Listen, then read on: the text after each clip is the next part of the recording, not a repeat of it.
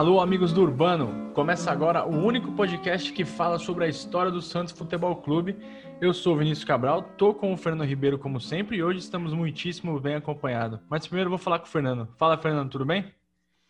Vini, tudo muito bem. Espero que tudo esteja muito bem também com quem nos ouve e muito entusiasmado hoje para conversar com uh, uma pessoa que é referência na nossa profissão, é referência como torcedor do Santos Futebol Clube também e viveu algumas das histórias que vivemos e algumas delas uh, lá dentro, né? Participando, vivenciando bastidores e é um prazer enorme estar aqui com o Alex Sabino.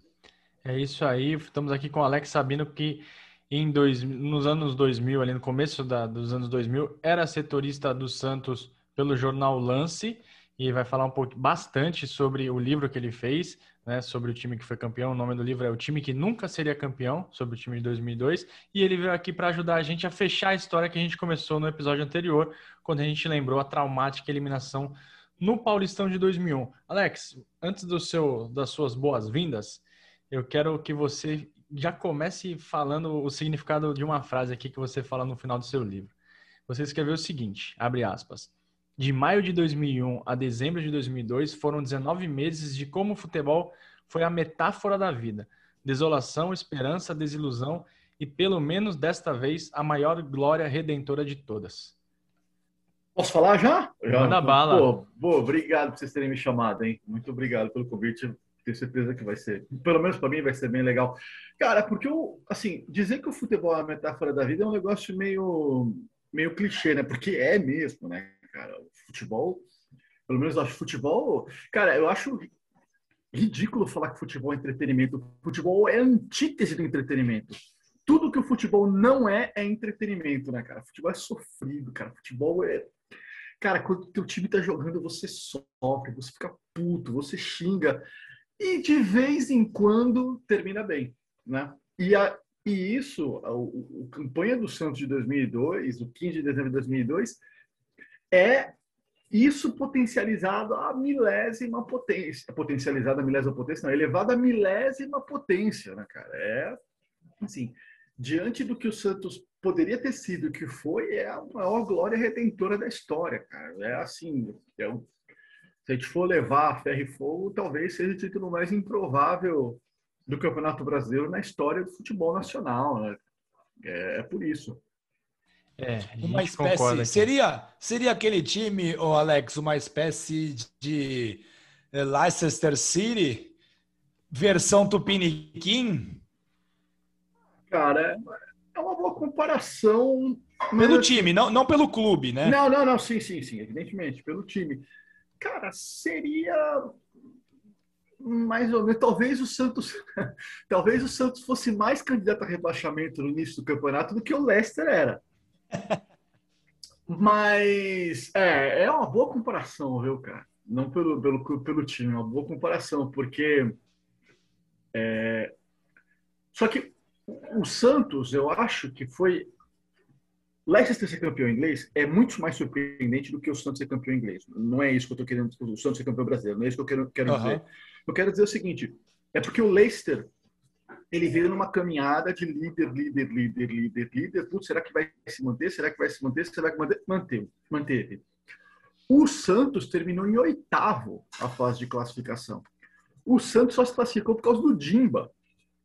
Então, quando o Santos joga com o São Paulo, cara, o Santos tem mais dois jogos aí no brasileiro, beleza, já fez sua parte, já não foi eliminado, não caiu, não foi eliminado, classificou, então tá joia. Só que aí, teve o jogo na vida com o São Paulo, foi aquela explosão. E a partir daí tudo aconteceu.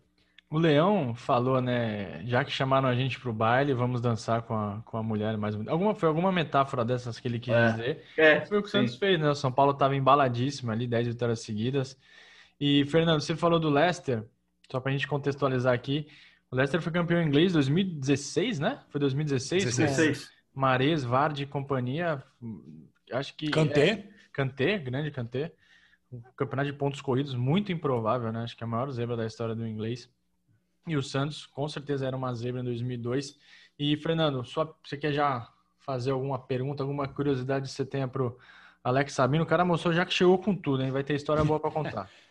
Alex, no, no livro você se colocou como personagem da história, isso é muito legal, né? Porque se diferencia de livros que, inclusive, trataram esse assunto e você contou no livro muitas histórias de bastidores dos elencos do Santos de 2001, 2002, numa época que você cobria o clube praticamente diariamente. Tem muita coisa que você teve que deixar de fora, Alex? Ah, tem algumas coisas. Não, tem algumas coisas. Sempre tem né, coisas que são impublicáveis, né? Sempre tem coisas que você não pode contar, né? Não, tem, tem coisas. Mas muitas ou poucas, Alex? Ah, muitas. não, tem, tem bastante coisa que ficou, fora. É, primeiro porque, por alguns motivos. Primeiro, ou porque não era publicável, ou porque não era publicável, ou porque não era relevante na história. Ou não era, ou não era divertido, ou não era interessante, ou não era relevante no contexto da história. Aí eu achei melhor não, não colocar, mas tem bastante coisa. Tem bastante coisa. Ah, São 18 meses, né? São 18 meses de Santos, cara. 18 meses de Santos acontece muita coisa, cara. Muita coisa. em um mês acontece muita coisa, imagina em um ano e meio. E Alex, é, você acompanhou muito de perto, né? É, e além disso, você é um torcedor do Santos. O teu livro teve alguma inspiração no Febre de Bola? Mais ou menos. É, sim, sim, é uma das inspirações. Eu acho que a maior inspiração do livro, para esse livro, ele é, é, um, é um, um, livro que se chama This is the One, que é um, é um jornalista do The Guardian chamado Daniel Taylor, ele não está mais no The Guardian, está no The Athletic, que ele acompanhou duas temporadas do, do, do Manchester United dirigido por Alex Ferguson. E ele deu a perspectiva do que era ser o jornalista acompanhando aquilo. Foi isso que eu quis fazer. Mas ele não tinha qualquer relacionamento pessoal com a história. Ele não era torcedor, ele era um jornalista é, teoricamente imparcial. O Febre de Bola, ele traz o lado pessoal, que eu também quis colocar. Então, eu não sei se é uma influência, porque é demais o livro. Então, é uma influência. Não é a maior, mas é uma das influências. E, aliás, eu ia falar o seguinte, você até falou que esse, esse jeito que eu escrevi, eu, eu costumo falar o seguinte, que eu não vou eu não vou entrar no mérito se o livro é bom, se o livro é ruim, etc. Mas ele é exatamente o que eu queria fazer. No sentido que é tudo o que eu tinha anotado e tudo que eu lembro da época. Tanto que eu, eu não entrevistei ninguém para o livro. O livro é 100% as coisas que eu lembro, as coisas que eu tinha anotada da época, as, as, recordações de jornais. Quando você lê o jornal antigo, você vê, putz, teve aquilo, e anotações que eu tinha. É, é só isso. O livro é só isso. Não entrevistei nenhum jogador, nenhum dirigente, ninguém da imprensa. E, Talvez e se entrevistasse alguma das, alguma das histórias não tivesse saído. Verdade. e o resultado, o resultado é delicioso, né, para o torcedor Santista, né? E até para quem não torce para o Santos. Lógico, quem torce para o Santos vai, vai gostar mais ainda, vai se identificar. Mas o jeito que o Alex conta as histórias é, é fantástico. É, prende o leitor do começo ao fim. E é interessante também até para estudantes de jornalismo, né, Vini? Porque mostra bastante como é que é a rotina de um jornalista cobrindo um grande clube e a sua relação com os seus entrevistados e também com seus colegas de profissão. Alex, assim, a gente falou no último episódio sobre 2001 uh, eh, e o teu livro começa sobre 2001. Para mim foi uma tragédia, para o Vini foi uma tragédia, choramos demais e relembramos aonde estávamos né, no 13 de maio de 2001. Alguns amigos torcedores mandaram áudio para a gente, participaram também dizendo onde estavam. Onde você estava, Alex? 13 de maio de 2001. Puta, cara, esse dia foi muito ruim, cara. Eu estava no Morumbi, né? Eu estava no Morumbi, mas estava com torcedor, porque eu conto no livro, eu, eu, eu estava muito tempo sem folga eu pedi folga para esse final de semana porque eu queria ir no jogo. E eu queria ir no jogo como torcedor, ver o jogo na arquibancada tal. E, cara, puta, que dia ruim foi esse, né? É, horrível. Que coisa horrível, que coisa horrível foi esse dia. É, é, realmente, assim, foi mais um dia aquela síntese do que era do time na fila, né? O time na fila que tudo, se você deixar um milímetro para dar errado, cara, pode ter certeza, vai dar. É, é, esse jogo foi a síntese de 17 anos do Santos, né? 16 na época. E, porra, Cara, o Santos conseguiu perder para aquele time do Corinthians que era horrível, cara. Aquele time do Corinthians era muito ruim. Não que o Santos fosse muito bom, mas o time do O time do Corinthians era muito ruim, o time do Corinthians não tinha nada demais, cara. Se o time do Corinthians tivesse com a camisa do Santos, tinha perdido. Cara, e o Santos não conseguiu eliminar o Corinthians. É. É. Foi o teu pior momento foi, como né? torcedor, Alex? Foi o teu pior momento como torcedor? Cara, foi. Eu... Cara, foram, foram três. Tá, tá ali no, no, no pódio. São esse jogo, a final de 95. E eu tava no Pacaembu também. Cara, e um jogo, um jogo que foi muito sofrido para mim, assim, que eu me lembro com muito sofrimento, foi o terceiro jogo da semifinal de 98, Santos e Corinthians. Terrível também. O jogo que o, é, que é, o, que é mais um jogo, isso é fila, né? Que o Robson Luiz sai de frente ah, com o Ney, escorrega. Que se o Santos se faz o gol ali, o Santos ia para final, né, cara? É. O Santos estava bem, né? Meu, esse, esse jogo foi muito sofrido, cara. Muito sofrido. Esses três jogos foram bem sofridos. É, é, Talvez gente... esse seja, assim, o mais sofrido de 2001, tô falando, no sentido de, cara, de tudo mudar quando não, não ia mais mudar, sabe? Se você é. pensar que 30 segundos antes, 30 segundos antes daquilo a bola tava com o russo no campo de ataque, cara, como é que o Santos perdeu esse jogo? Entendeu? Então, Coisas é. do futebol. É, a gente. E fizemos a denúncia no episódio anterior. Foi escanteio no lance do Russo. A gente viu, reviu o jogo, a bola desvia claramente no zagueiro do Corinthians, bandeira não deu, obviamente, e o Corinthians acabou fazendo gol. Ah, foi escanteio? Foi, depois eu vou te mandar foi o link escanteio? depois. Foi, o Russo bate Cara, forte é, para a bola é, desvia. Quando é para ser. Se você mandar.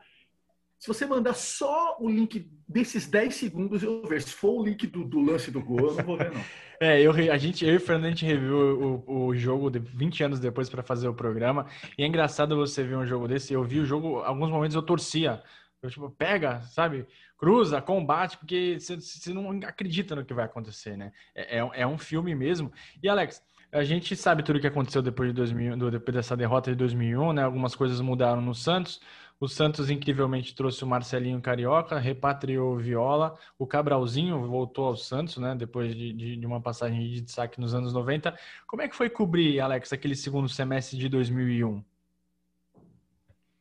Cara, foi, foi aquele segundo semestre foi um segundo semestre de surpresas, né? Primeiro, o Santos manteve o geninho depois do que aconteceu na semifinal. Depois chegou o Cabralzinho, né?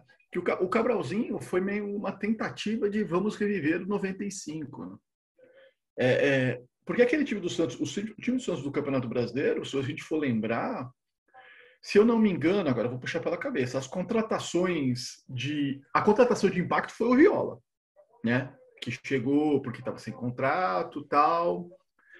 E a outra contratação, se não me engano, foi o Júlio César. Não sei se vocês vão lembrar, um ponta baixinho que era da Matonense. Que, da Matonense, que é. puxou um revólver num vestiário, né? É. É, o que ele morou, ganhava 8 mil por mês, morava numa cobertura que pagava 5 mil de aluguel. E, cara, assim, foi. O Campeonato Brasileiro foi. Putz, esse time não vai a lugar nenhum. Putz, esse time. Esse time pode dar certo que é quando chega o Marcelinho Carioca, todos começam a ganhar uma partida atrás da outra. Cara, é, foi assim, um vai dar, não vai dar, vai dar, não vai dar. Aí o Santos ganha do Atlético Mineiro no Mineirão, vai dar. Aí o Santos perde para o Corinthians na Vila, não vai dar.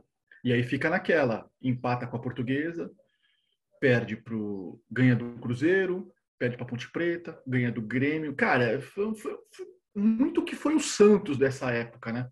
A gente viver de ilusão em ilusão, né? De sempre vai dar, vai dar, vai dar, e no final nunca dava. E era, e era o momento que o Santos já estava com dificuldades financeiras. O Santos contratou o Viola para ganhar 100 mil dólares por mês e o Marcelo Carioca 150. Sendo que o resto do elenco ganhava muito tirando o Fábio Costa. Ganhava pouco, ganhava salários baixos. Então havia um desequilíbrio ali, começou a acontecerem atrasos, aquele negócio disso. Era muito comum naquela época, né? E os jogadores começam a mostrar descontentamento. A contratação do, do, do Marcelinho foi uma contratação que os jogadores não queriam. Aí a diretoria forçou a barra, entrou o Luiz Henrique de Menezes no meio para fazer o meio-campo. Cara, foi um, foi um campeonato brasileiro bem estranho aquele do Santos Mas o que não foi estranho foi o resultado final, né? Que o Santos não conseguiu, não conseguiu chegar. Mas o, o cara, era, era se a gente for olhar, o, o centroavante do Santos no começo daquele brasileiro era o Eldon, né? Que é. depois jogou no Cruzeiro. Menino da Vila. Pois, menino da Vila. O Santos mudou muito de jogador. O Santos começou o Campeonato Brasileiro com o Orestes na saga, que veio da Portuguesa Santista. O Valdir, do, Valdir Cofre, né? É, é, o Valdir Cofre. Tinha o Valdir Lateral, Sim, que era o da base. É. E teve o. Wagner, teve, perdão, Wagner Koff. É, o Wagner Koff, o Wagner Koff. Você sabe que eu já, eu já tentei achar onde, por onde anda o Wagner Koff, cara, e eu não consegui descobrir. Caramba. E conta pra gente por que, que é o apelido dele é Wagner Koff, Alex. Cara, eu vou dar spoiler. Essa história é demais.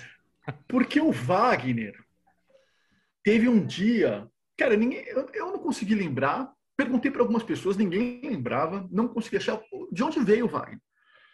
Se você pessoas contratou o Wagner, que era um, um, um volante, primeiro volante, cara, um, um parecia um armário. Era um armário gigante, Ele era uma né? mistura do volante Elson com o zagueiro Kleber. É, mas é muito bom. É, basicamente, cara, ele era muito forte, cara. E teve um dia. Um ele veio do México, tá, Alex? Ele veio do... Ah, ele veio do México? Putz, é, não sabia. Realmente não, é, não sabia. Cara, o... teve um dia que ele não apareceu para treinar. Ele, no treino de manhã, ele não apareceu para treinar. E, cara, grande demérito da imprensa, ninguém notou. Cara, foi, foi notar no final, assim, cara, que alguém, um funcionário, falou. Acho que, putz, ó, Wagner, essa é uma que não tá no livro. Quem alertou foi o, foi o funcionário, falou: ó, Wagner não tá aí, hein? Cara, o Wagner não tá aí. A gente foi ver que o Wagner não tava. E a diretoria não sabia o que, que tinha acontecido. Não apareceu, o, Cabral, o, o Cabralzinho não sabia, ninguém sabia.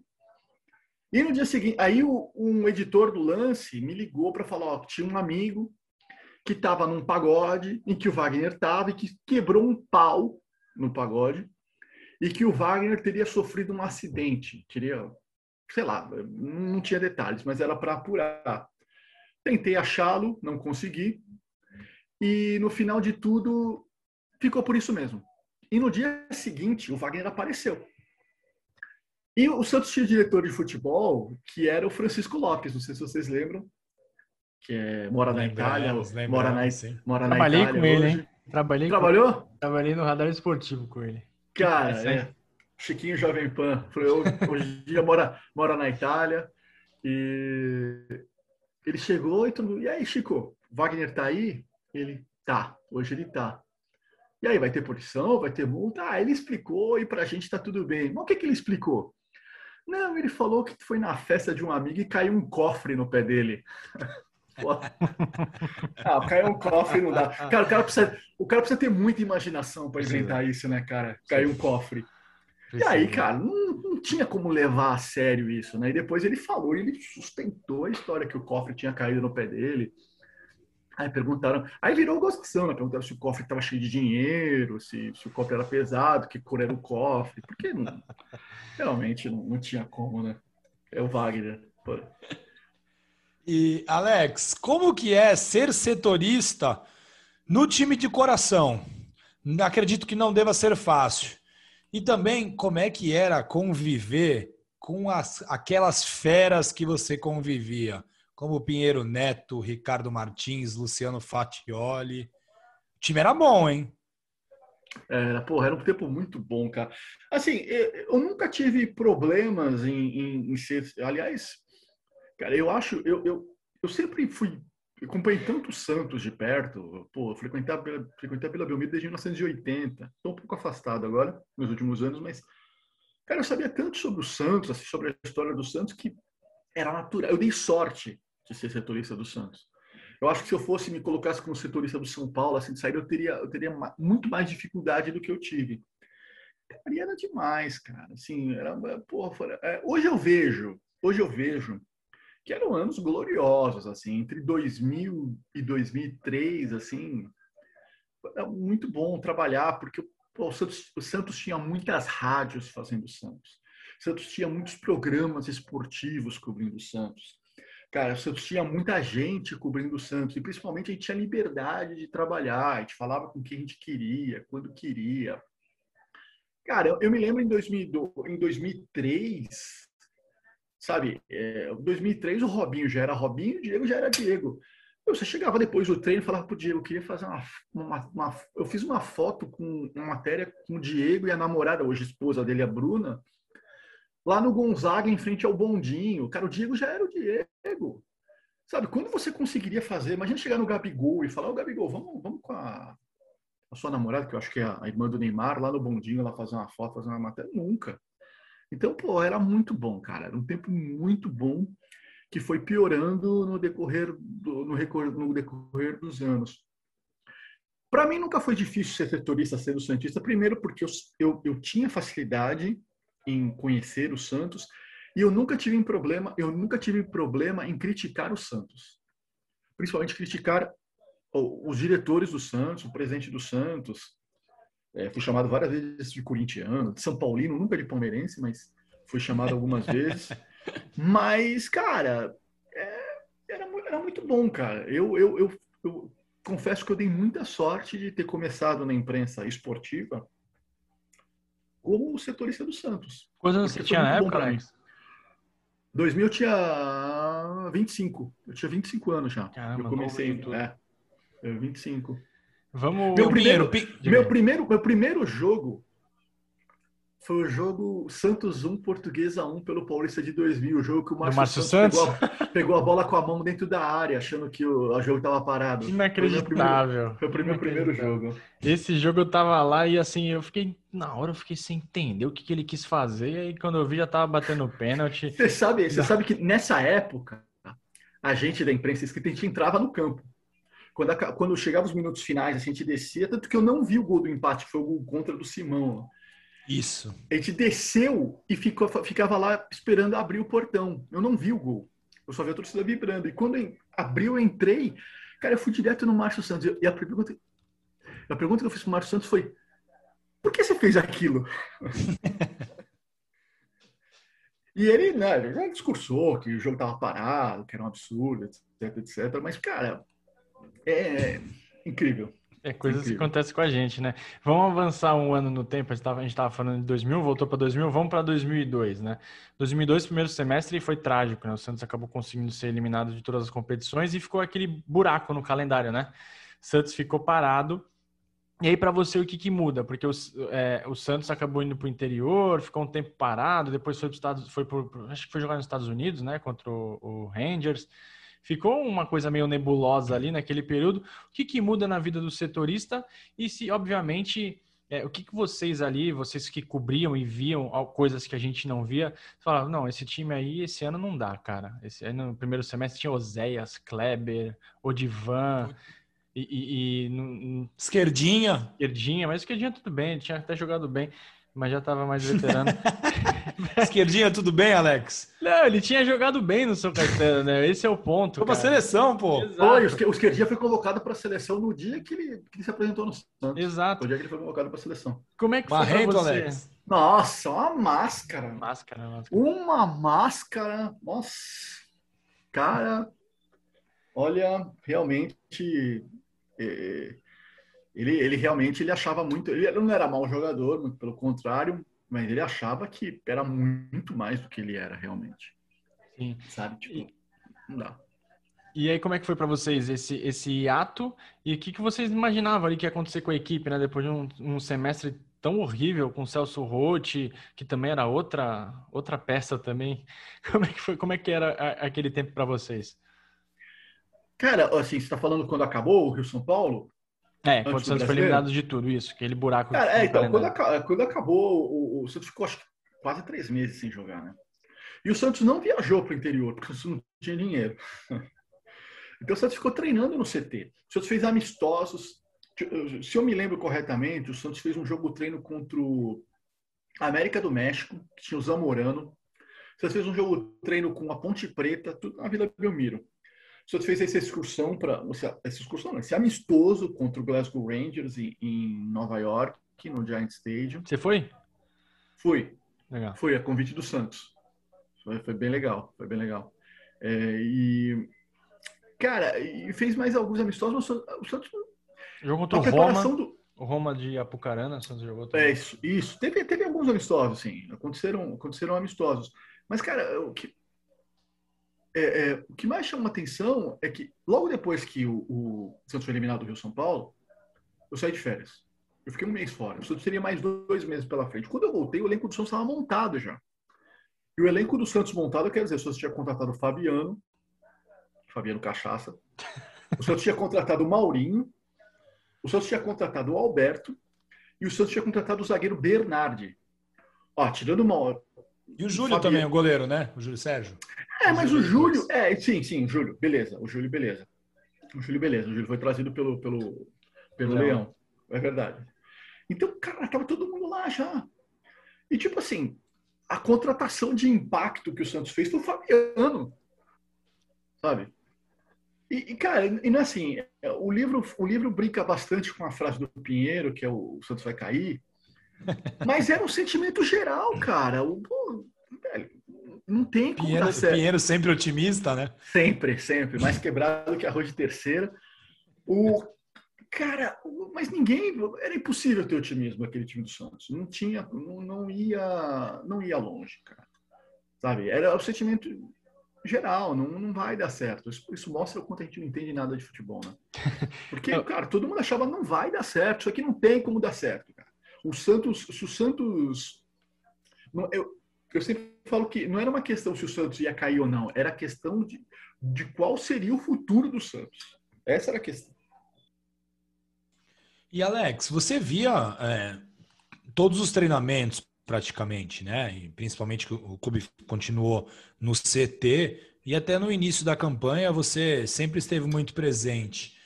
É, logo no começo da campanha, era possível imaginar que esse time conseguiria atingir o que atingiu? Não. Não. É, tipo, a montagem do, do time do Santos foi meio foi meio um quebra-cabeça mágico, né, cara? Tudo que deu errado nos anos anteriores deu errado, porque, cara, quem era o Alex? Sabe? O zagueiro? Ninguém nem sabia que o Alex, que o Alex existia. Entendeu? É, é... Cara, quem imaginou que o Renato. O Renato depois passou a ser o melhor segundo volante do campeonato brasileiro, do futebol brasileiro, mas até então não era. O Alberto, o Alberto demorou oito jogos para fazer um gol, sabe? foi, foi um encaixe de, de quebra-cabeças. É, mas se você olhar a campanha do Santos, o Santos, mais uma vez, vai, não vai, vai, não vai. O Santos, quando jogava em casa, cara, ia muito bem. Santos fez, até o momento que você começou a pensar ter alguma coisa aí, mesmo, mesmo antes disso, Santos fez ótimos jogos na Vila Belmiro. O Santos fez um jogo com o Figueirense, muito bom. O Santos fez um jogo contra o Atlético, o Paraná Clube, se não me engano, muito bom, que ganhou de virada. Vitória 3x0, né? Vitória 3x0. O Santos fez muito bons jogos na Vila, mesmo antes disso. Mas quando o Santos ia jogar fora, cara, teve uns jogos deprimentes do Santos fora de casa, tipo com o Inter de, com o Inter Curitiba. de Porto Alegre. Curitiba, nossa. Curitiba, o Santos conseguiu tomar, abrir 2x0, tomar 4 gols, tomou gol até do Reginaldo Araújo. Cara, foi o lance do, do Jabá, né? Que o Jabá deu um drible e tomou um cartão. Foi nesse jogo, né? Foi.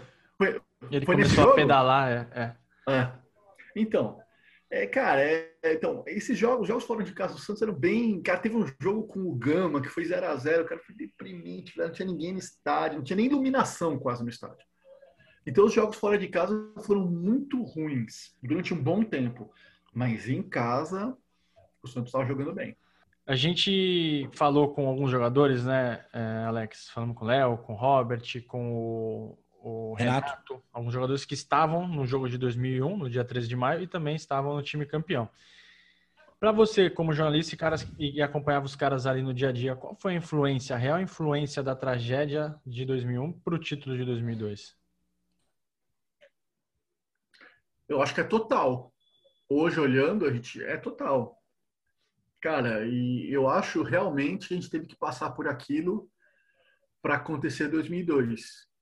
E, e foi muito foi muito bom porque ganhar o Brasileiro de 2002 foi muito melhor do que teria sido ganhar o Paulista de 2001. Porque se o Santos ganhou o Paulista de 2001, tudo ia ficar mais ou menos como estava. Não ia uhum. ter preocupação. O Santos ia continuar contratando um medalhão aqui, um medalhão ali. Eu realmente acho que, que perder 2001 fez parte do processo de ganhar 2002. O Santos quase acabou por causa disso Mas no final deu tudo certo, porque o segundo, antes do Brasileiro de 2002, a sensação era, cara, esse, esse clube vai acabar. Não era simplesmente o Santos vai ser rebaixado, mas o Santos teve que passar por tudo isso para ganhar o Brasileiro de 2002 e voltar a ser o time mais importante do, do, futebol brasileiro, como o Santos foi entre 2002 e 2004. Imagina sair da fila com um gol do Dodô, né? Melhor esperar um aninho, né? É, Ou do cara. Russo, se o Russo acerta aquele chute, né? É, eu tenho, cara, eu, eu, eu, eu assim, é, é uma crítica, não é pessoal que eu faço ao, ao Dodô. Aliás, que ele como pessoa é bem legal.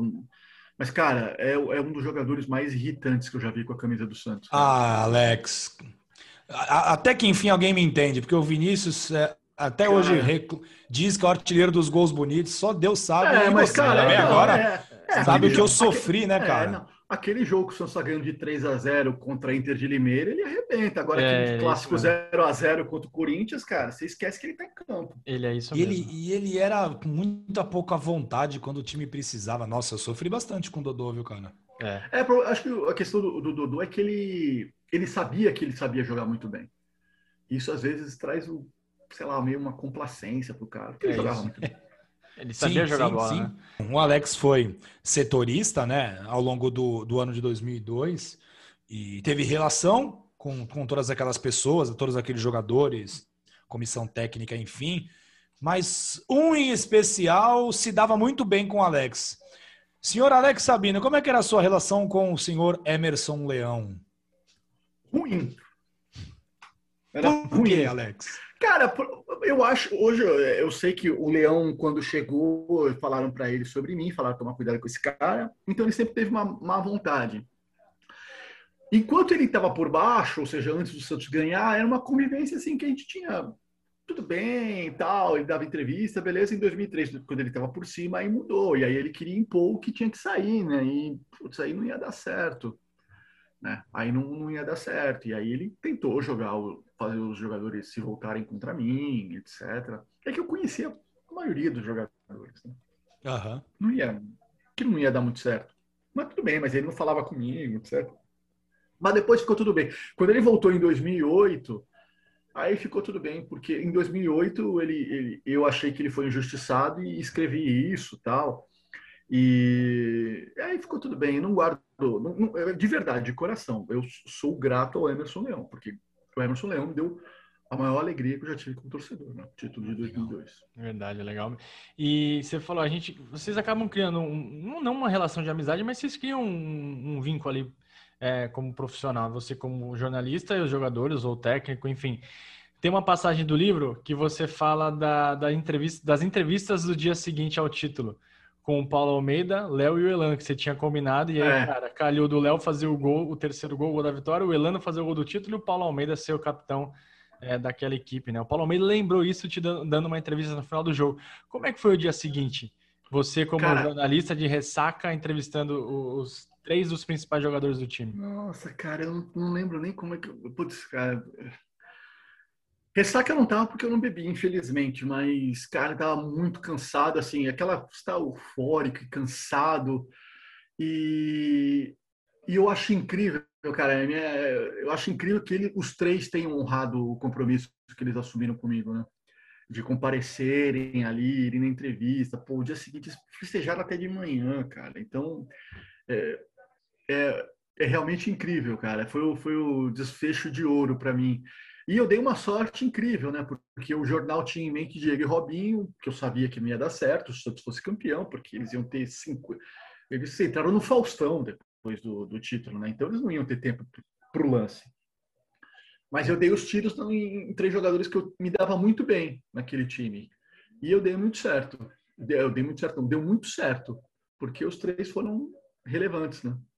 Cara, a é. entrevista, é. as entrevistas foram muito ruins, porque eu estava exausto, eles estavam desesperados para ir embora, mas pelo menos tinha foto deles lá, rolou a matéria e beleza. Alex, é, outra curiosidade que a gente tem é sobre a cobertura do mata-mata, né? O Santos tinha deixado de, de ser, não digo deixado de ser azarão, né? Porque o São Paulo era o, o grande favorito, e a gente sabe que boa parte da mídia é, escreve, fala, comenta com a camisa do São Paulo por baixo da, da camisa social que aparece no ar, ou, enfim, onde, onde quer que apareça. Tem muitos São Paulinos na mídia, conheço vários deles, grandes amigos. Como é que era, cara, conviver com essa galera? Rolava muita provocação ou imperava o profissionalismo, assim, algo que, que obviamente todos eles são, mas todo mundo tem seu time de coração, né? Não, sim. É, é como diria o João Saldanha, ninguém é filho de chocadeira, né? Todo mundo tem tem o seu time.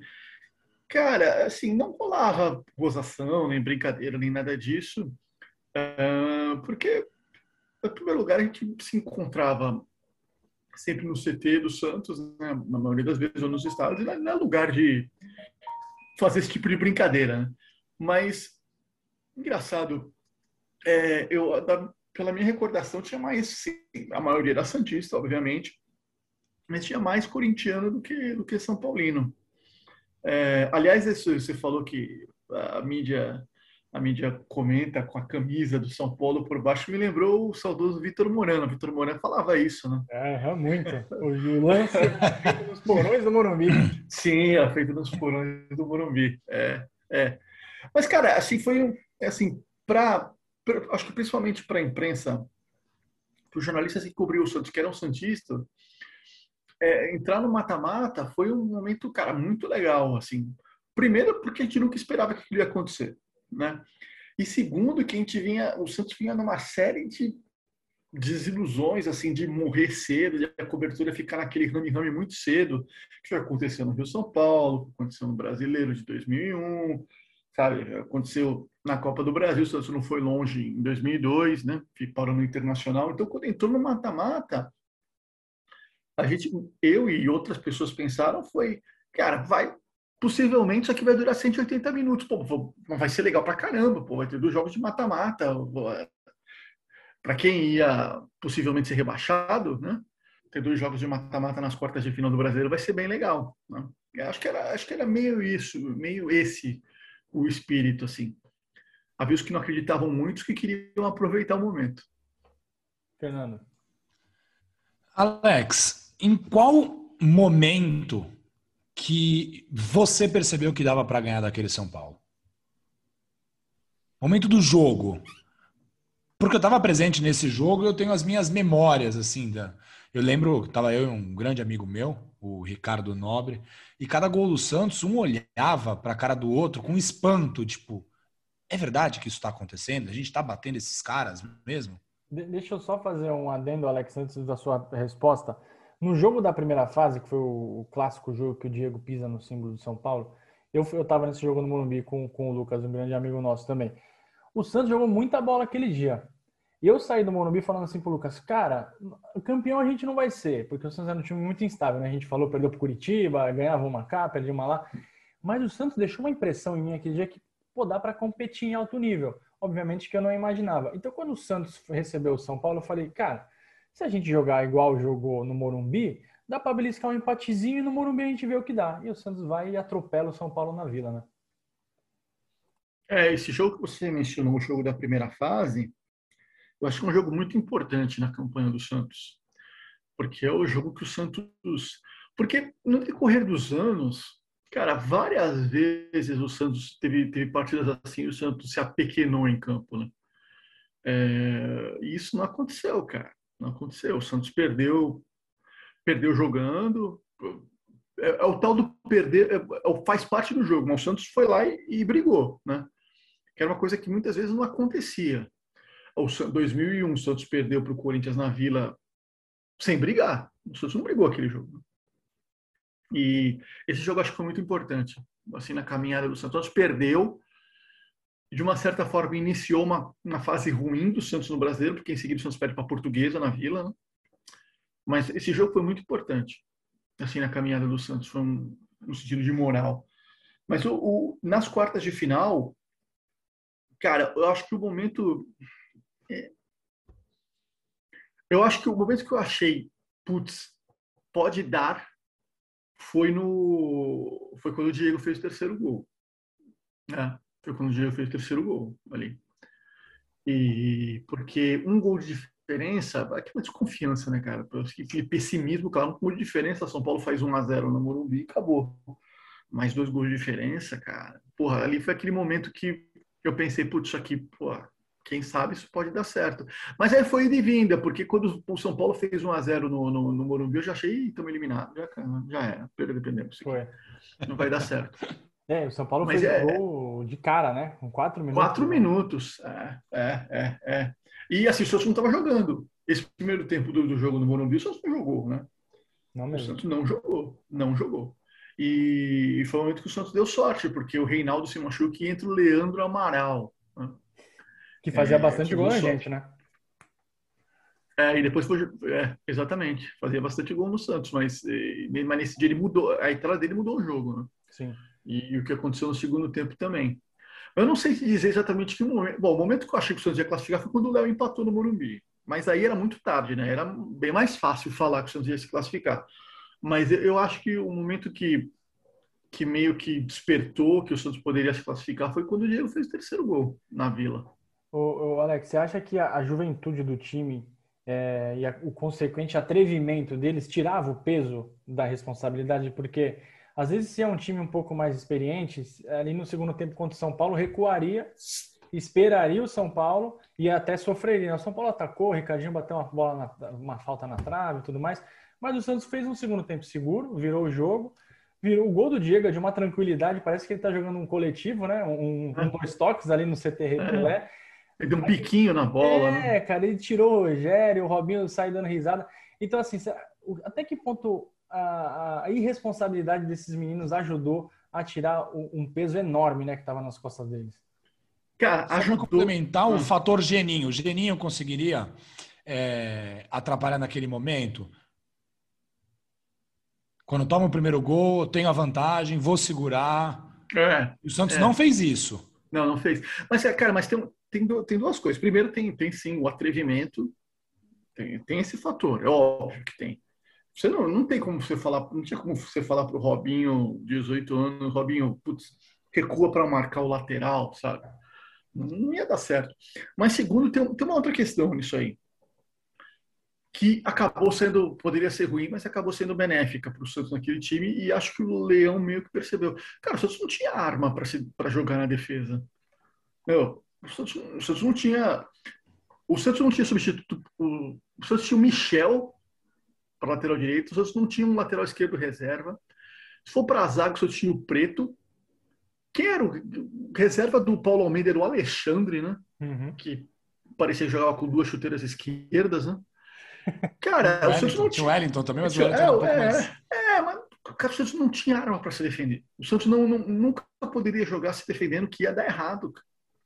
É, o Santos não, não tinha isso. E o Leão, acho que muito inteligentemente, percebeu isso. O Santos não podia recuar para se defender. O Santos recua para se defender, cara. O Santos não, não, não tinha força defensiva para se defender. Sabe? Não. Todas as vezes que o Santos se, que o Santos recuou para se defender, o Santos se deu mal no campeonato. Todas as vezes. E uma delas foi na, no segundo jogo da final, né? Quando o Santos leva o um empate, o Santos recua para se defender. É, antes da final, a gente teve um baile contra o Grêmio, né? Nossa. Aquele 3 a 0 na Vila a gente estava junto nesse jogo, Fernando? Agora eu não lembro. Não, eu não consegui ingresso para esse é jogo. Mas eu com a minha mãe. Eu sei, que você vai, eu sei que você vai para o primeiro jogo, mas eu vou para o segundo antes de a gente voltar para o primeiro. O segundo jogo Santos e Grêmio prova isso que você acabou de falar, Alex, que a gente não sabia se defender? Eu acho que sim. Cara, eu acho que, em primeiro lugar, é engraçado. Eu tenho muito pouca lembrança do segundo jogo da semifinal. Do segundo jogo da semifinal. Porque ele foi meio anticlímax, né? Tá meio resolvido, se o, né? Se, é, se o Grêmio fizesse um gol com 15, igual que o São Paulo fez, seria mais tenso. O cara não foi nervoso. Não. o Grêmio tava com um a menos também, né? O Grêmio ficou é. com um a menos no primeiro tempo. É. Cara, assim, eu lembro muito pouco desse jogo. Muito pouco. Então foi meio anticlímax. E o Santos fez o jogo dele. O Santos não se lançou o ataque desesperadamente. Também não tinha porquê, mas também não se defendeu, sabe? E o Grêmio também não atacou e ficou naquela. É, porque, mas criou-se um clima, como diria Galvão Bueno, vai se criando um clima terrível, né? Porque o Santos deu um baile no Grêmio, assim, foi um dos Nossa. jogos que os. Olha, foi 3 a 0 para o Santos, mas sem exagero nenhum, vale pegar os melhores momentos. 8 a 0 não seria exagero. E até que o primeiro gol demorou, né? Foi um golaço do Alberto de fora da área, pegou o Danilo desprevenido. O Alberto depois fez um gol de letra e o Robinho fez aquele golaço por cobertura. Só que o Robinho deitou e rolou em cima do Anderson Polga. O time deles batia com gosto. Anderson Lima, Anderson Polga, Claudio Miro. Tinha muita gente que batia com força ali e eles não viram o Santos. O técnico era o Tite. Saiu também cuspido a abelha africana. O Santos deitou e rolou para cima do Grêmio. E aí, Alex e Fernando, você sai de um jogo contra um time copeiro que tinha ganhado a Copa do Brasil um ano antes com tranquilidade, o Grêmio. Deitou e rolou em cima do Corinthians no Morumbi. Um time cascudo, enfim. Dá, o Santos, né, toda aquela história, agora chegou o Grêmio, imortal, os meninos não vão aguentar, o Santos vai dar 3 a 0 Você pensa, caramba, agora dá, né? Aí acho que a chave muda, né? Porque ganha duas do São Paulo, ganha de 3 a 0 do Grêmio, você fala, esse time não tem limite mais, né? Cara, mas assim, eu nunca, é, depois eu até vi, depois, muito tempo depois eu vi o VT desse jogo para ver se a minha lembrança estava correta e estava. Cara, foi um atropelamento.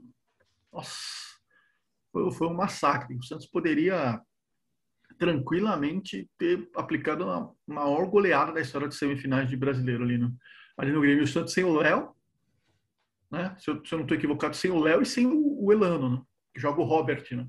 Isso. E o Michel é. na esquerda, né? E o Michel na esquerda, é.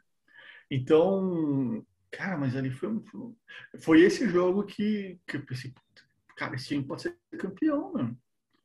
Porque realmente o Santos não tomou conhecimento do Grêmio. Né? Tem, não quis nem saber de o Derlei falando que ia quebrar a perna do Robinho. Não tomaram conhecimento disso aí. Foi um massacre. Foi um massacre. Realmente. Cara, se você olhar o time do Grêmio, cheio de ex-santistas, né? Vou achar a escalação aqui. É, era bem acho, isso. Acho que tem uns 4 ou 5 aí Santistas, né? É, qualquer Era o Anderson, Claudio Miro. Né? E, Fernando, antes de eu achar a escalação aqui, o Santos, o Santos fez três, poderia ter feito muito mais. E aí, como o Alex falou, segundo jogo protocolar, né? A gente tomou Sim. um gol ali, acho que foi do Rodrigo Mendes, mas assim, longe Rodrigo de... Fábio. Rodrigo Fábio. Outro, é. é, um, um dos ex-santistas. Né? Ó, que, Santos é, 3... que foi o o gol que fez ele artilheiro do campeonato junto com o Luiz Fabiano, né? Verdade. Com 19 gols cada um. Ó, Danley, Polga, Claudio Miro e Adriano, três zagueiros. Então aí você já tem o Claudio Miro. Anderson Lima, Lauro, depois entrou Elton, Emerson, Rodrigo Mendes e Rodrigo Fabre, depois entrou Samuel, Roberto e César. Não lembro desses dois atacantes. Depois entrou Fernando, técnico era o Tite. Não lembro desses atacantes do Grêmio. Passou, passou batido. E, e, o gol do Rodrigo Fábio foi no meio do segundo tempo. O Santos já estava com um jogador a mais. O, do, quem foi expulso do Grêmio foi o Samuel e depois o Maurinho foi expulso pelo Santos. É isso, é, porque o Michel jogou o primeiro jogo. O Michel jogou o primeiro, é, a primeira, a primeira Michel final. Michel Preto. joga. É, e, Preto também jogou. E o Santos ali exorcizou qualquer tipo de fantasma, né? Assim, de, ah, não, será que lá no Grêmio não vai... Lá no Grêmio não, lá no Grêmio não. Lá no Sul, lá no antigo Estádio Olímpico não vai aguentar o tranco. E foi o que o Alex falou, né, Fernando? O Santos fez um jogo ali protocolar, né? Não tinha armas para se defender, mas também não precisava ir para o ataque sem controle nenhum. Segurou o jogo, tomou o golzinho, não se desesperou. Também é um jogo que o Alex falou uma coisa que agora eu fiquei pensando não tenho muitas lembranças, talvez tenha até que puxar os melhores momentos para ver se lembra alguma coisa. Eu lembro do uniforme, que eu não gosto, que o Santos jogou de camisa branca, short branco e meia preta, me irrita um pouco. Mas bola por bola, ali o Santos fez o básico o suficiente para classificar, né? É, então, acho que foi até o Danley que deu uma declaração depois do jogo, né? Que o Grêmio poderia perder por qualquer placar, menos por 3 a 0 né? Então, eles chegaram na partida sabendo que ia ser muito difícil. E, e, o Grêmio também não tinha essa força ofensiva tão grande, né? Tinha perdido Marcelinho Paraíba, que tinha sido o principal jogador em 2001, né? Na conquista da Copa do Brasil.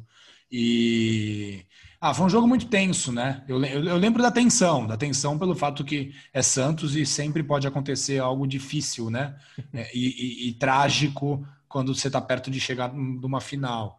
Mas ali a gente já já estava mais preocupado com quem viria da outra chave, se seria Fluminense ou Corinthians. É, e aí tem um fator que na minha cabeça é, eu não queria o Corinthians, né? Na época, pelo trauma de 2001 e era Corinthians e Fluminense, eu pensava, cara, o Fluminense é bem mais acessível para o Santos. Se bem que o, o, Corinthians não ter o Marcelinho foi um grande adianto para o Santos, né?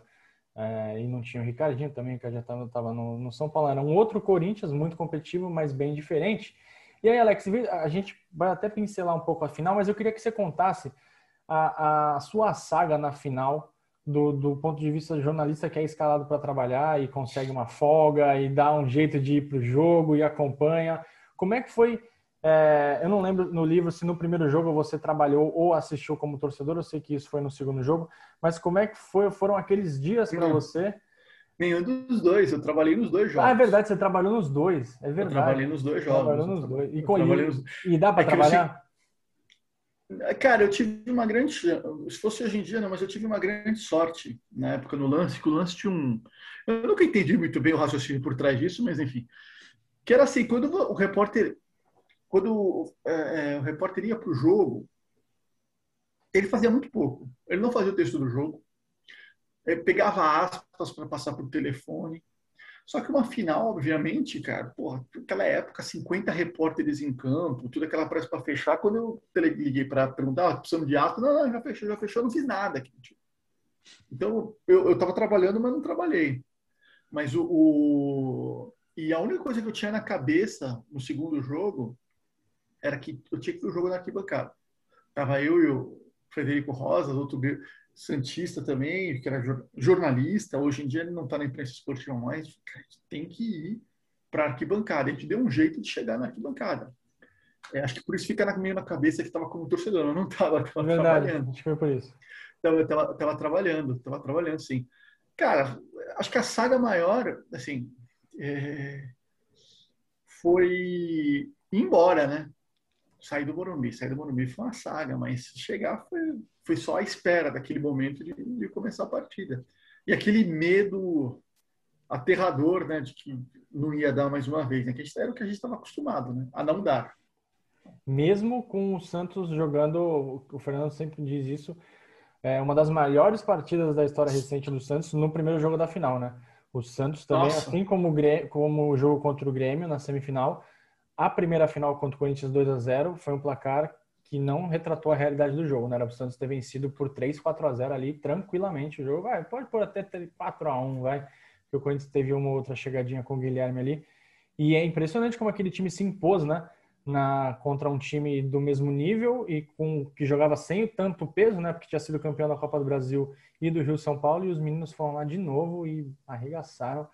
Jogaram muita bola, botaram o Corinthians na roda naquele dia, da, naquele dia 8 de dezembro no Morumbi, né? Foi impressionante. É, e tanta verdade, assim, a impressão que eu tive, depois eu falei com outras pessoas, outros santistas que estavam no Morumbi, é que assim, o Santos estava ganhando de 1 a 0 cara, estava todo mundo meio para baixo, né? Cara, porra, mas é o primeiro jogo da final, dá para o Santos, Santos, cara, ganhar de 1 a 0 é muito pouco aqui. É muito pouco, considerando que se perder de um gol de diferença, por ser campeão no jogo de volta, cara, tem que ganhar demais. Então tava todo mundo naquela cara, não pode ser um a zero, tem que sair um outro gol, tem que sair o Santos perdeu o gol, perdeu o gol, perdeu o gol, perdeu o gol, perdeu o gol até dizer chega, né? E até que saiu o gol no final do, do gol estranhíssimo, mas dane-se, né? vale igual aos outros, o gol do Renato no final. Cara, assim, foi o gol, da, o gol, um gol meio libertador esse gol do Renato, o segundo, porque se fica um a zero ia ser muito estranho, porque o Santos ia ter ganhado o primeiro jogo da final e muita, assim, muito Santista ia, ia para casa triste por ter ganhado só de 1 a 0. É, Aquela foi a melhor exibição daquela equipe, Alex? Ah, eu acho que foi contra o Grêmio. É. Eu acho que foi contra o Grêmio. Contra o Corinthians, né? Gol do Alves. Baita partida. É. O, o, gol, o jogo contra o Corinthians, você estava ganhando de 4 a 0 e dominando o jogo. Completa, puta, dominando completamente o jogo. Aí o Santos ainda com resquícios de Santos de fila, né? O Corinthians fez dois gols, podia ter feito um gol, terceiro. Um gol do Pereira contra. É. O Fernando estava lá é. nesse dia. Tava, tava. O, o tobogã dividido, né? Torcedor do Santos. É. Então, eu cheguei, o jogo tava 1x0 já, Alex, tu acredita? Perdeu a bicicleta. Você perdeu não a bicicleta viu? do Alberto? Perdi, cara. cara. Eu fui no jogo, mas eu não vi o gol de bicicleta do Alberto. Nem você, e aí, o Alex, é bem legal, é bem legal porque assim, quando eu cheguei na, na arquibancada, não tinha celular, né? Quem fez o gol? Alberto de bicicleta. Um olhou pra cara do outro e falou: Putz, estão sacaneando com a gente, né? Alberto de bicicleta, pelo amor de Deus, né? E aí eu fui só ter a certeza que o gol foi de bicicleta na van voltando para Santos no rádio, porque eu achei que era piada. É, e, cara, no rádio, de preferência ouvindo o Edson Calegares, hein? Naquela época. É. Pô, fica e só para complementar que eu falei do Alberto, o Alex, conta pra gente como é que era a relação do Emerson Leão com os seus camisas 9. Ele... O Alberto e o Batoré, né? É, Isso. Alberto e William. Cara, ele, ele, ele, sim. Eu não vou falar que ele gostava do Alberto, porque eu não, eu não sei se ele gostava do Alberto. Eu acho que até que gostava, pelo que aconteceu durante, o que aconteceu depois, ele entender que o Alberto tinha que sair, porque era a proposta da vida dele, quando ele foi para o de Moscou. Mas ele detestava o William, cara. Era, era um negócio assim inexplicável. Assim, é um negócio. É, eu, eu, eu acho que era uma coisa pessoal, cara. Porque, cara, ele detestava o William, cara. É impressionante o quanto ele não gostava do William. Cara. E assim, pô, o William não era o Van Basten, cara, mas o William não era o Geilson, né, cara? O William, cara, velho, o William, se você colocasse ele de titular naquele Santos, o Santos talvez não fosse campeão brasileiro, tudo bem, mas 10, 11 gols ele ia fazer, sabe? Era o centroavante de área.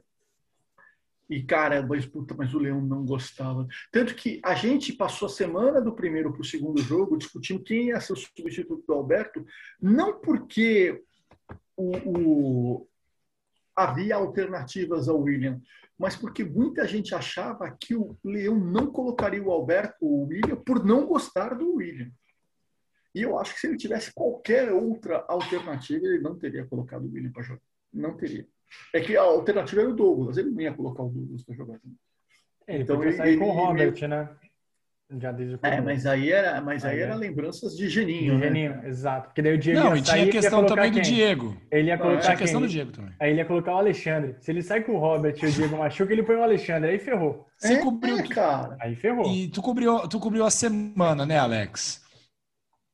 Do, do, antes do segundo jogo, entre, uma, entre as duas partidas. É, o Diego estava machucado mesmo? Entrou machucado? O que, que você sabe disso? Cara, a semana, a semana do, do, do jogo, ela, ela foi. A semana do primeiro para o segundo jogo, ela foi dominada pelo Diego, mas não pelo, por esse motivo, mas por causa do suposto racismo do Diego com verdade, o Renato, né? Renato Abreu, isso. É. Teve, eh, foi dominado. Que na verdade esse... tinha sido que tinha sido no jogo da, da bicicleta, né? A, a, a, o xingamento não, tinha sido no, no jogo, jogo da bicicleta. Não, foi no, foi primeiro, no primeiro, jogo, jogo da, final. final. Foi no primeiro jogo da final que o, o, o, Renato e o Kleber, e curiosamente os dois jogaram no Santos depois, disseram que o Diego chamou o Renato de macaco. Cara, e o Diego nega até a morte que tenha feito isso. Ninguém escutou. Todos os jogadores do Santos falaram que foi, que foi mentira, isso, que isso não aconteceu. E aí? Cara, mas esse assunto dominou o noticiário, assim, de uma, de uma forma até que foi inconveniente para quem estava cobrindo, sabe? Mas, cara, mas, sabe, quando você tentava mudar de assunto e aí vinha, não, mas e o racismo? Cara, não tem nada do racismo. Não tem, não tem. E isso não é para mim inconveniente. A lesão, a lesão ou a contusão do Diego, ela começou um burburinho na sexta-feira, 48 horas antes da partida. Mas, tipo assim, era algo leve, que todo mundo desmentiu. O Diego, Diego falou que não, o Léo falou que não tinha a menor chance, o Carlos Braga falou que o Diego ia jogar, que não tinha nenhum problema. E assim, entrou meio que numa. Ó, o Diego ele teve, teve uma dor muscular, mas vai jogar, tudo. Ninguém tinha noção muito, muito bem da gravidade do caso, que o Diego ia sair do jogo com 50 segundos. Né? É, ali foi Cara, é, e ali quando o Diego se machucou com 50 segundos, o Diego, que foi o melhor jogador do Santos no clube brasileiro, a primeira coisa que você pensa, cara, isso é muito Santos, né? Assim, perdeu o seu melhor jogador numa final com 50 segundos. E aí entra a sorte, né? a sorte que sempre foi contra o Santos, que foi nesse campeonato várias vezes foi a favor, que é, cara, o Leão só tinha moleque no banco. O único jogador que ele tinha experiente era o reserva do Diego. E o Robert entrou super bem naquele dia, né?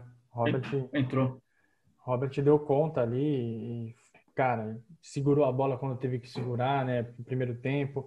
E aí, falando do jogo, antes de entrar na, da, da, sua saga de arquibancada para o campo, o Santos foi bem. Foi um jogo, tirando aquela pane que deu ali no final. O primeiro tempo do Santos foi super. Assim, o Fábio Costa pegou algumas bolas, mas foi um primeiro tempo equilibrado. O Santos chegou, É, até antes do, do, do da, das mágicas pedaladas, o Santos, o Santos tinha chegado na área do Corinthians, estava um jogo igual e estava empatado. O Santos estava arrumando para o primeiro tempo virar 0 a 0 com 2 a 0 de vantagem. Robinho faz o gol, 3 a 0 Santos. E aí, cara, erradamente eu pensei, não, acabou, né? Acabou, mas aí quando o Corinthians faz um, faz dois, eu lembrei, não é o Santos tudo pode acontecer. E, Alex, queria que você falasse, não precisa entregar tanto o ouro, né? Porque aí quem quiser saber toda a história, lê lá no seu livro. Mas, cara, a sua passagem na final é sensacional. O jeito que você escreve no livro a história é, é como se você tivesse, obviamente, falando para alguém do teu lado tomando uma cerveja. Conta um pouquinho do que aconteceu contigo naqueles minutos finais de Santos e Corinthians, Santos 3, Corinthians 2. Não, eu queria, é, eu queria ir embora, cara. Quando eu o segundo gol, eu, queria ir embora. Eu falei, não, não gosto aqui, eu vou embora. Vou embora, vou embora, vou embora, vou embora, vou embora. Uma vez, é engraçado que eu contei isso depois pro Léo, Léo lateral. Falei, Léo, putz, cara, quando saiu o segundo gol, ele queria ir embora. Ele falou, cara, foi a, a única vez na minha vida que eu senti medo dentro de um, de um, de um campo, cara. Porque todo mundo pensou no gol do Ricardinho, né, cara? Todo mundo pensou no Ricardinho. Eu falei, não, vou embora, vou embora. Cara, não vou ficar aqui, vou embora. Eu cheguei a levantar para ir embora e o, o, o Fred me segurou. Vai não, fica aí, cara, fica aí, não embora não. Cara, eu queria ir, mas não queria, sabe? Putz, cara, foi muita aflição. Cara, foi horrível. Foram aqueles minutos entre o segundo gol, que foram o quê? 10 minutos, sei lá. O segundo gol e o gol do, do, do Delano, cara, foram horríveis. Cara. Foi muito aquela sensação de de que, cara, a, a, tragédia é iminente, cara. Vai acontecer a qualquer segundo. É, é muito, é muito ruim aquilo. Foi muito ruim, mas pelo menos teve um, teve, graças a Deus, né, teve, teve uma redenção. Mas, cara, aquele, aqueles minutos foram muito ruins, cara. foram horríveis. É, e não foi o Santos que a gente estava acostumado, né? Ali, quando o bicho pegou. É, mas foi, cara, foi ali, é, foi ali aquela junção de, cara, esse é o Santos, é o Santos de 85, 2001, cara. É o Santos que tudo tá errado no momento mais inconveniente, sabe? É o Santos que o Robson Luiz escorrega em frente ao goleiro, sei lá, é o Santos que Puta, cara, aconteceu tanto. 99, né? Que, que entra é, dois titulares do Palmeiras, Palmeiras, em cinco é, minutos. Então, o, Santos, o Palmeiras com time misto, o Santos só ganha, empata, vai para a final, o Santos toma dois gols do, do, do time misto sei lá, 98, o Santos melhor time do campeonato, o Dutra arrebenta o Lúcio, cara, sabe? É, é, o, é o Santos, cara. É o Santos. Então, né, cara, foi, é, é, foi ali, foi a síntese daqueles oito, nove, não sei quantos minutos foram, dez, foi, foi, esse, a síntese do Santos de fila foi o temor desses, desses minutos. É, até que aconteceu o, lance do, do Elan. É, cara, por isso que eu não aceito, por isso que eu não aceito Cara, não vou defender o que ele fez. O que ele fez é o que ele fez. Tem que pagar, tem que ir pra cadeia. Cara. Mas, cara, com a bola dentro de campo, cara, eu não aceito o torcedor do Santos que fala mal do Robinho, cara. Hum, somos dois. Eu acho que é inaceitável. Cara. É uma, assim, é uma traição. Cara. O Robinho é o jogador mais importante da história recente do Santos, não tenho a menor dúvida. Neymar é melhor que ele, joga não. mais bola, mas o que o Robinho fez naquele dia 15 de dezembro de 2002, porque assim, a, a pedalada ficou para a história, mas o Robinho foi o cara que apareceu quando o jogo estava indo para o prédio, quando o título. Quando... O que seria do Santos se o Santos tivesse perdido aquela final? Né? Tem que fica essa reflexão. O que, que seria dos, dos, anos seguintes? O Robinho ia ser vendido por uma proposta michuruca, Diego ia embora, os medalhões provavelmente Robert. Ou eles iam ficar, ou eles iam ficar marcados também pela derrota, né, Vini? Exato. Isso ia atrapalhar muito. Robert não ia resistir a mais uma derrota. É, tudo bem que ele saiu, mas ia sair marcadíssimo. Renato também embora. Então, assim, o Santos vai saber o que, que seria do Santos se o Santos tivesse perdido aquela final. E aí o Robinho aparece para fazer aquela jogada do gol do Elano, e depois ainda tem o gol do Léo. E aí, cara, é só alegria, né? Aí acabou.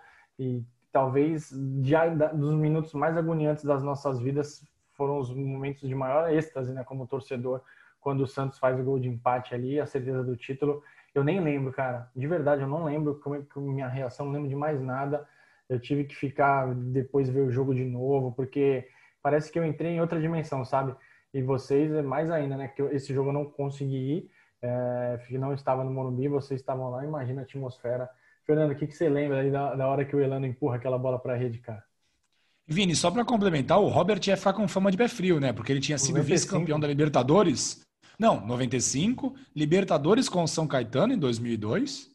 Sim. E ele voltaria para o Santos para ser vice de novo. Então, é, é, a gente ia olhar a carreira do Robert sob outra perspectiva, né? Uh, Vini, eu estava na geral, atrás onde o Robinho fez o gol, a pedalada. A pedalada foi na minha frente. Isso significa que eu não vi absolutamente nada dos dois gols que o Santos virou a partida. Eu saí do estádio achando que tinham sido dois gols do Robert Vinícius. Olha. Porque o misto de emoção. Um então, cara, a gente estava completamente insano lá. E a gente não conseguia ver porque estava no mesmo nível do gramado, então tinha é, câmeras, tinha banco de reservas. Eu vi no gol do Léo a rede mexendo. Eu posso dizer que é um dos piores lugares para assistir jogo é a casa geral do Morumbi. É verdade. E Alex, aí você correu para o campo, né? Acabou o jogo, você já estava lá no campo junto com seus amigos, né? Não, foi depois, é, foi depois, porque como eu já, eu já tinha falado, né, na, naquele tempo a imprensa escrita tinha acesso ao campo. Ainda mais jogo de jogo de título, né? Porque não tinha vestiário, não ia ter nada disso. Né? Então a gente conseguiu entrar no campo para fazer as entrevistas, mas cara, meu, fazer as entrevistas, cara. Que, que, que entrevista que é? Não tinha entrevista nenhuma para fazer, não, cara. É. Não tinha nada, não tinha nada, não tinha nada. A, a imagem que eu lembro é o grande Fábio Mazitelli, jornalista, santista também.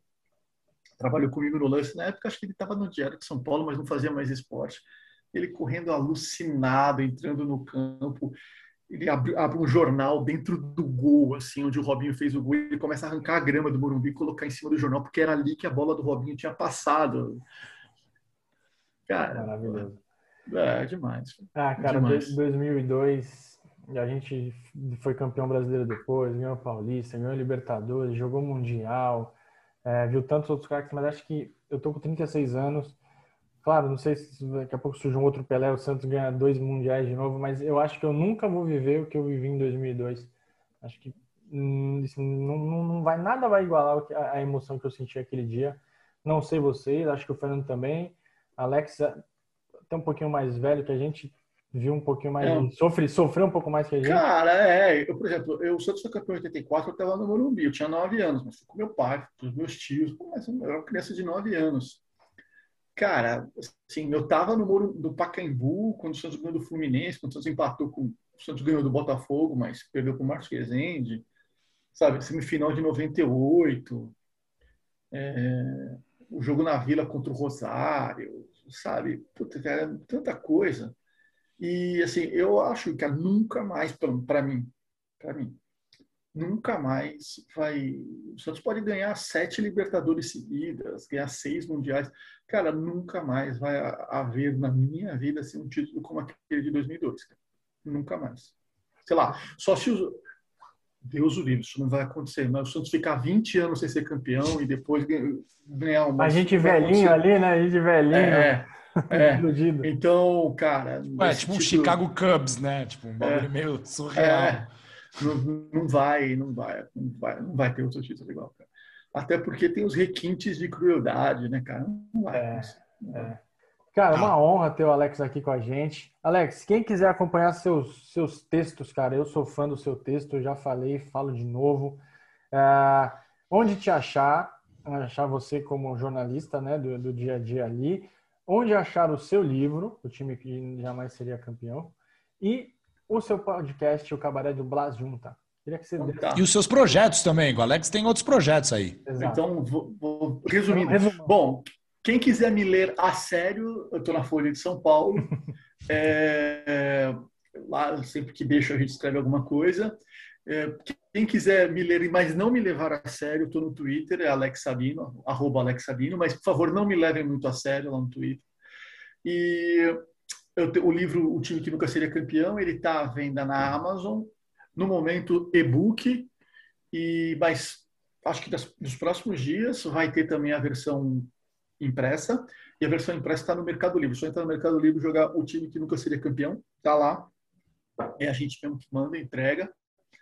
É, o Cabaré de Blajum, no Cabaré de Blajum, é um projeto que eu tenho de podcast com dois amigos meus, um jornalista da Folha, que é o Bruno Rodrigues, e um amigo do interior, que é radialista, o Sérgio Trivelato, que a cada semana a gente, com convidados ou não, a gente escolhe um jogo sul-americano para da história, ou sei lá, um jogo que a gente queira da história do futebol sul-americano, para conversar.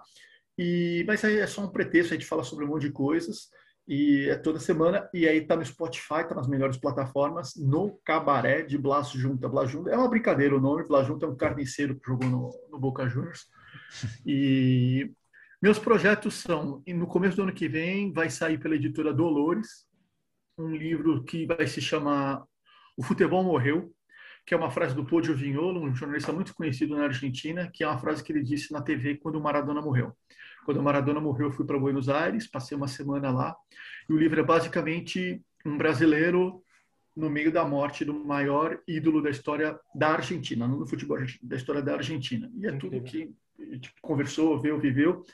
E aí, se tem o último projeto que está me dando muita dor de cabeça, que é o que é os cinco clássicos sul-americanos que você provavelmente nunca ouviu falar, que são cinco clássicos sul-americanos em cinco países diferentes que tem enorme rivalidade, mas as pessoas não sabem, muitas vezes não sabem que existem. E esse projeto tem uma, um financiamento coletivo. Quem quiser ajudar, está lá no vaquinha, vaquinha.com.br. Só procurar pelo meu nome, é, ou então jogar os cinco clássicos sul-americanos que aparece lá. Quem quiser contribuir, quiser comprar por antecipação, depois contribuir. a gente manda o livro. E é isso, é, são, tudo isso aí. Ah, legal, cara. Eu vou contribuir. E no, meio, é, e, no, e no meio tempo a gente tenta acreditar no time do Fernando Diniz. É, tá melhorando, hein? Tá melhorando. É tá, isso tá aí. ótimo.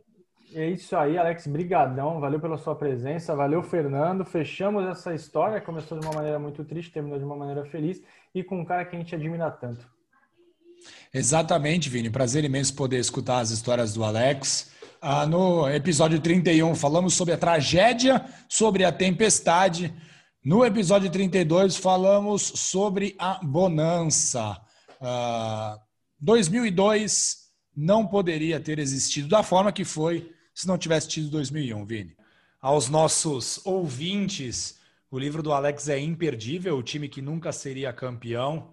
E no Amigos do, arroba Amigos do Urbano, tanto no Twitter quanto no Instagram, vamos colocar a maneira para você adquirir esse livro, que é sensacional. Valeu, galera, e até a próxima. A gente está no Spotify, no Apple, no Google, no YouTube e na Radio Public. Um abraço.